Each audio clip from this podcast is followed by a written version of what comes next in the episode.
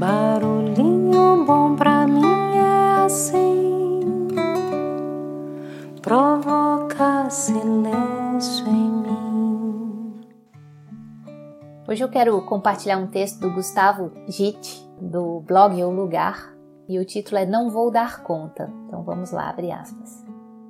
Quando você percebe que não vai dar conta, quando você percebe que tem muita coisa acontecendo ao mesmo tempo, muitas tarefas para uma só semana, muitas portas abertas, muitos entraves aparentemente intransponíveis, muitos problemas envolvendo todas as estruturas sociais, muitos movimentos em diferentes âmbitos e escalas, sendo que você poderia passar uma vida inteira apoiando cada um deles. Quando você percebe que mencionou outros continentes, comunidades inteiras, grandes mestres espirituais e até seres sem nome que ainda não nasceram, ao fazer uma simples reunião de trabalho para conciliar três agendas pessoais nos próximos meses.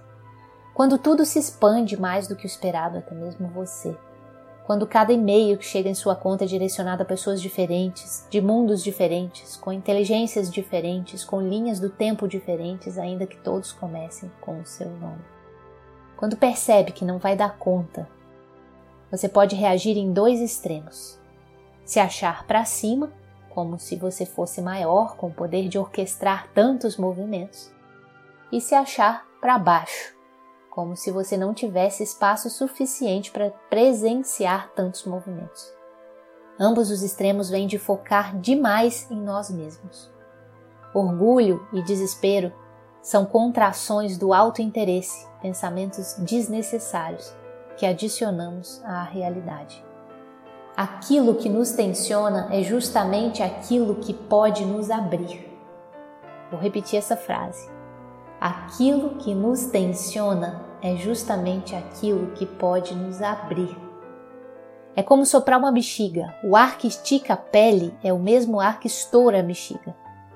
Mas isso só acontece quando vamos em direção a não mais dar conta, não evitando, não contendo, não moderando. Tanto é que para esvaziar uma bexiga de modo que ela nunca mais se encha, o método não é esvaziar, mas encher até estourar.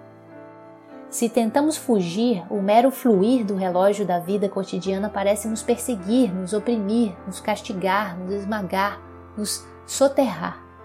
Esse não mais dar conta não precisa ser uma sobrecarga de estímulos hedônicos, tarefas, ocupações, distrações, fugas, entorpecimentos.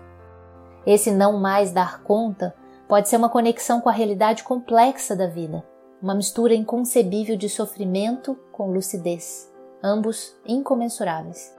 É um simples reconhecimento de que a vida não se contém. É um relaxamento. Não temos como dar conta, nem precisamos.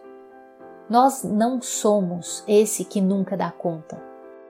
Somos isso que parece nos demandar de um lado para o outro.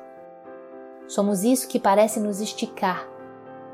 Não somos bexiga, somos ar a expressão que primeiro usamos para falar da tensão, da frustração, do estresse, da sobrecarga, não consigo dar conta, é a mesma expressão que podemos usar para nos alegrar com tamanho alívio.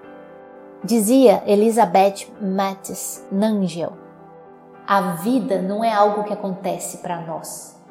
Nós não conseguimos nos separar do fluxo constante de experiências que chamamos de nossa vida.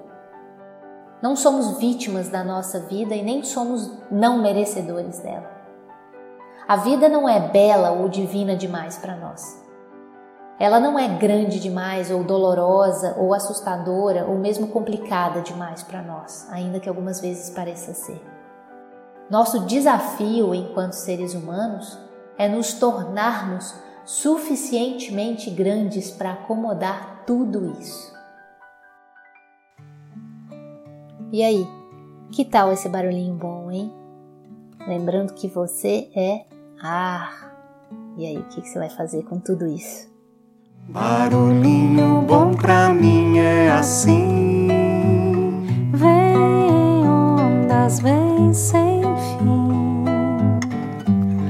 Aquieta quem passa. E beija quem para ensina o que importa.